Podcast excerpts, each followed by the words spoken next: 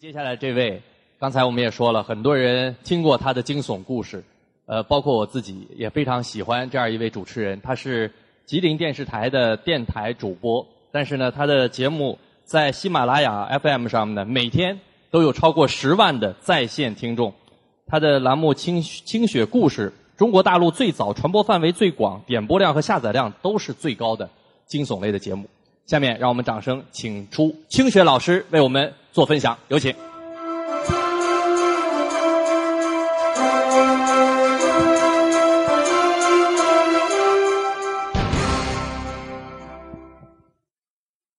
呃，到了到了下午的这个点儿，不知道大家伙儿想不想提提神儿？想的话，我就来两句儿。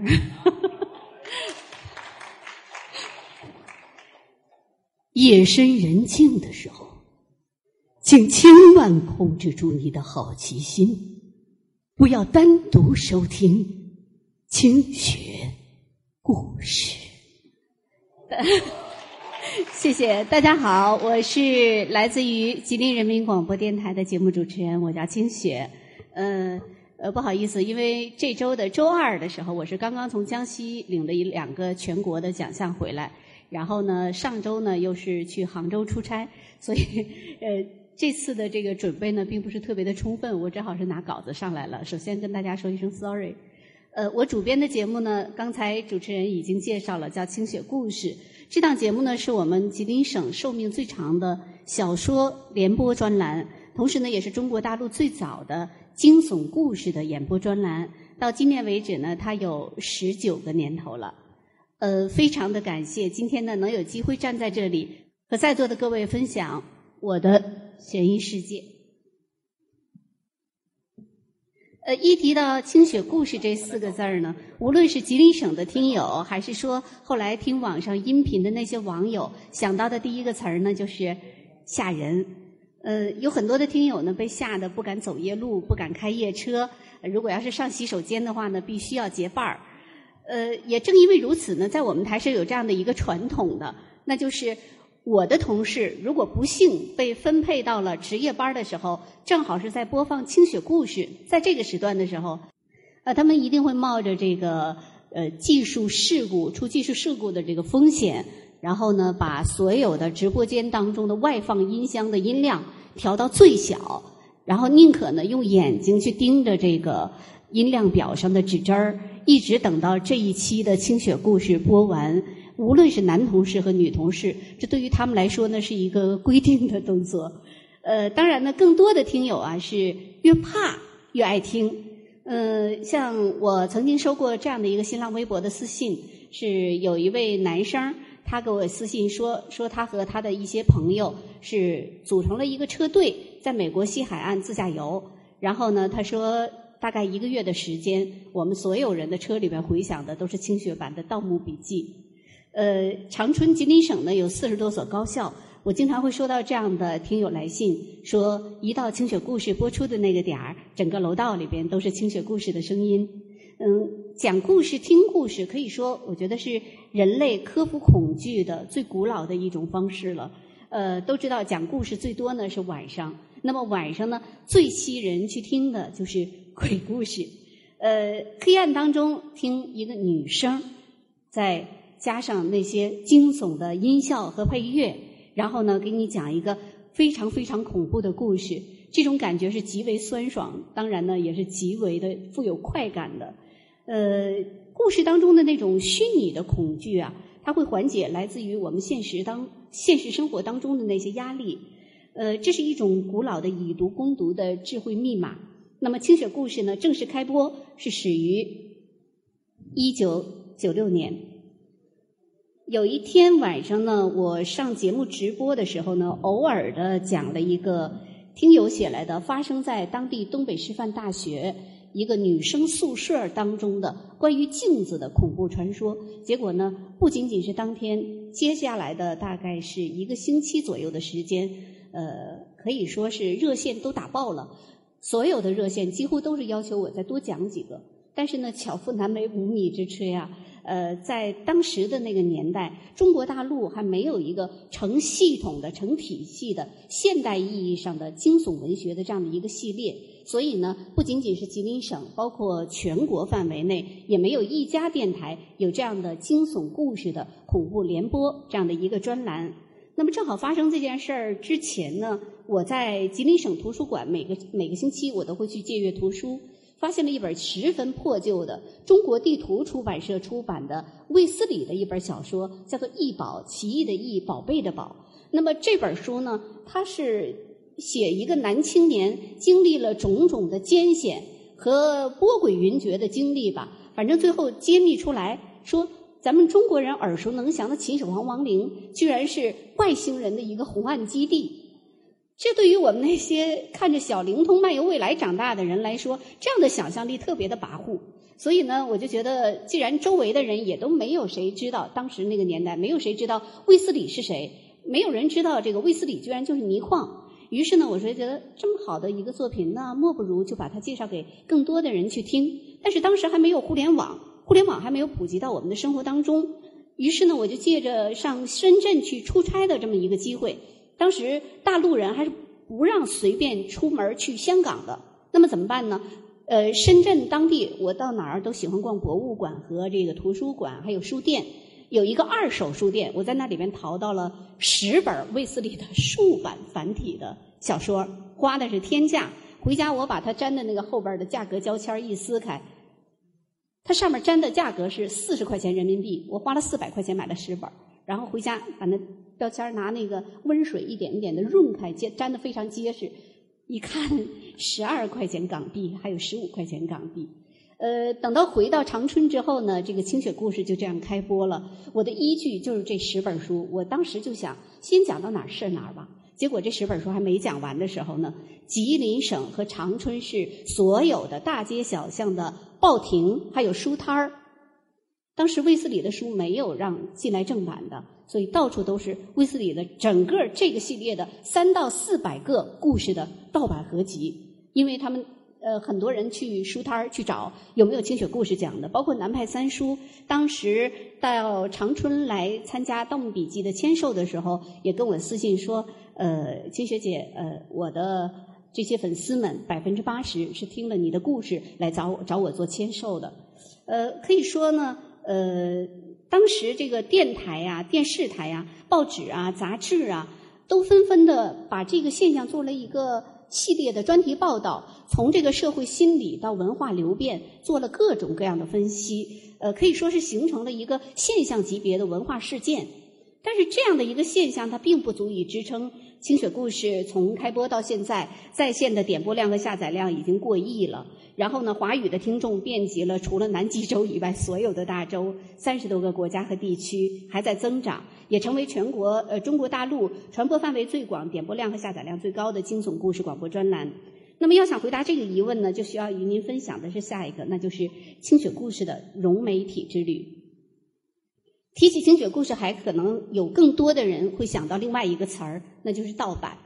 呃，这个词很难听，呃，也让我很难受。也让我的我我和我的单位呢很难办。呃，清雪故事呢是唯一的一档，在节目播出之后二十分钟之内，就会有全国各地的收听到的网友和听友把我的音频就传到了互联网上去，或者是刻到了光碟儿。说实在的，这个现象是一直持续到今天的。几乎所有的有声类的这个网站 APP 上都有我的作品存在着，但是呢，绝大多数都是未授权的。呃，这事儿呢，一开始从情感上来讲，我是很很抵触的。可是呢，我也因此发现，就是互联网的这种生态系统，它弥补了我作为一名传统的广播人、传统的媒体人，他在传播方式和内容上的短板。于是，九十年代末，当这个互联网还处在银海威二点零时代的时候呢，清雪故事就在大学生听友的帮助之下，在网上开设了吉林省传统媒体的第一家网上的音频在线网站。BBS 到了第二年，在谷歌当时没有百度，谷歌呃上面这个 BBS 站点的点击排行就进入了全球的前一千五百名。二零零四年的时候，我们成立了官方的 QQ 群；零六年的时候开设了新浪的官方博客；零九年的时候呢，在 Google Trends 就是谷歌趋势，当时还没有百度指数，但是它相当于是一个当时比较认可的大数据的分析数据。精选故事被关注度的排行区域，第一名当然是中国大陆，其次是香港、台湾、马来西亚、日本、加拿大、美国和英国。二零一零年的时候呢，呃，我开通了新浪的官方微博。一二年的时候呢，清雪故事开始关注和介入到 A P P 产品的建设和运营当中去。一三年的时候呢，我第一个在我们吉林省电台呼吁并且系统的论述了这个广播电台需要引进大数据分析的必要性。那么目前呢，这个大数据解析已经成为我们电台编前会的一个必要的一个环节了。到一四年年初，非常感谢喜马拉雅，呃，他们的邀约，在这个平台上呢，我开始发布我的清雪故事的音频，当月呢就成了有声类的小说播主当中粉丝和播放增速最快的自媒体的播主。同年四月份的时候呢，我在上面发布的新剧点播量就超过了一千五百万。以听友原创投稿为主的苹果呃这个清雪故事真人秀进入了苹果的 p a s c a t 这个新品推荐的前三名。呃，正向立体声的出现，它催生了音乐广播；固定电话的普及，催生了电台的热线节目；手机的出现呢，触动了现场连线报道，还有短信互动平台；互联网的出现呢，推动了类型广播浪潮。三 G 和四 G 的普及，也正在从根本上改变着传统广播乃至于传统媒体的生态。回顾历史，广播的每一次的革命性的变革，甚至是颠覆，都是由技术革命来推动和引发的。那么，在这个与新媒体不断的嫁接、交融和互互补的过程当中呢，作为一名来自于广播的自媒体的新人，我需要强调的是，在我们这些人依靠原传统的索福瑞还有赛立信这些。传统数据分析库的同时呢，需要越来越重视对这个移动终端有声类产品的后台大数据的解析和应用，就像调调最开始的时候给大家演示的。那么，并且以此作为节目在新媒体平台上的生存指南。大数据正在改变着商业逻辑，给自媒体人提供了从上帝的视角来自学习、自进化、自决策、直达答案的可能性。通过这些可视化的数据呢，我们这些主播可以清晰的了解到自己的节目在移动终端的收听情况、节目质量和听众的信息，从而帮助我们更好的优化自己的有声类产品。这儿我非常感谢喜马拉雅给我们提供的这些主播的后台数据分析。也正因为清雪故事自觉不自觉的在制播的环节当中加入了网络基因，所以多年来呢，清雪故事既保有了很多一直追随到今天的十几年的老听友，也一直保有着一半以上的份额的。年轻的受众，索福瑞和赛立信的这个数据分析显示呢，这些群体当中又有一半以上的是高知和高收入的人群。那么剩下的时间呢，是想说说有声业，呃，有声书的这个业界从任我行时代进入到战国时代的当下，一名传体的呃传统的媒体人一点点关于生存的浅见的心得吧。呃，我们都知道，这个美国的传统广播目前呢是只占市场份额的百分之三。其他的都已经是网络广播了，而这百分之三呢，也会全也也全都是依赖着这个车载收音机。当这百分之三被我们今天上午于总给大家展现的车载终端取代的时候，广播就会彻底的网络化。靠着 FM 守着一个城市的电台会越来越难，我每天都带有这样的一种危机感。那么目前。新浪网和清华大学新闻研究中心联合出品的《二零一四媒体行业发展趋势报告》当中指出呢，传统的广播媒体却在移动终端 APP 当中再次的重获新生。广播类 APP 均下载量三百六十七万，超过了电视的，有着不错的市场份额。原因在哪里呢？是不是可以这样理解呢？就是在融合了新媒体的个性化的定制和互动性的属性的前提之下，传统媒体产品对内容。生产质量的夯实。先说一下选材，清雪故事直到几年前，选材几乎没有书店里边卖的实体书，直接都是跟网文。现在不一样了，出版社的编辑都蹲在论坛里跟我一样。那么相对来说呢，这些作品的内容可以更接地气儿，与我的节目的目标受众，也就是年轻的听友，更容易产生共鸣。再谈到编辑。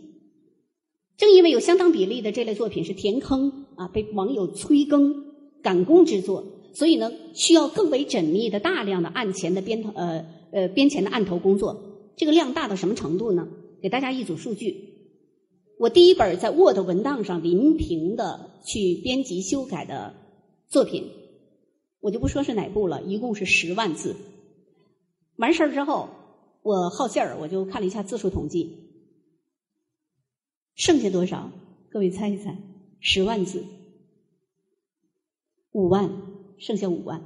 这还不算是这个，只是删减的数量，还不算是结构和措辞的这个调整。那么，我也曾经统计过一本六十万字的书，基本上每一行我都改过，全书的编辑点是超过六千个。清雪故事是平均每四到五本作品当中选出一本来制播的，每年单单是和节目直接相关的阅读量，我要超过一千万字。再说录制。每集半小时是五到六千字的稿件，我改编需要一点五到二点五个小时，录播需要四十分钟左右，合成和后期制播需要一个半小时甚至更多。这么为难自己，因为我是摩羯座的，所以为的就是让好书更好听。说到风格，在目前越来越集约化的这样的一个平台上，好声音实在是太多了。那你怎么样脱颖而出？怎么样才能走得更远呢？我的一点点的经验呢，就是靠自己的风格。当你认清楚自己想要什么、能做什么之后呢，就跳出派别，去走别人没有走过的路，或者是很少有人走的路，当然会很难。另外呢，就是对待所有的作品和听友，走心、用心和全心。所以截止到今年呢，清雪的节目获得过中国广播文艺奖、中国广播民生影响力全国十强，这是我前两天去领的奖，还有中国广播最高技术质量金鹿奖，一共是六十多项的专业奖。总之，清雪故事呢是一档经历并且参与了互联网从无到有、到壮大、到蔚为大观、到与每一个人的生活密不可分的这么一个过程的传统的广播节目。同时呢，也是一档不断的求索和学习着的自媒体的小鲜肉。那么，在媒体格局重塑的当下，人们用指尖儿进行着交互的传播，传播载体的界限在消失。清雪故事的平台呢，也正在从传统的广播、QQ 群。BBS 门户网站、博客，还有微博，一路走向的是移动终端。所以在演讲的最后，我想对在场的所有的传统媒体业界的同辈、呃同行们，还有前辈们，还有新媒体界的老师们，还有朋友们，道一声：变化是一件好事儿，你会因此拥有发现新世界的机会。不必在意人生当中的每一个的转弯，也许这个转弯会一个接一个，因为也许下一个会成真的梦想就在那里。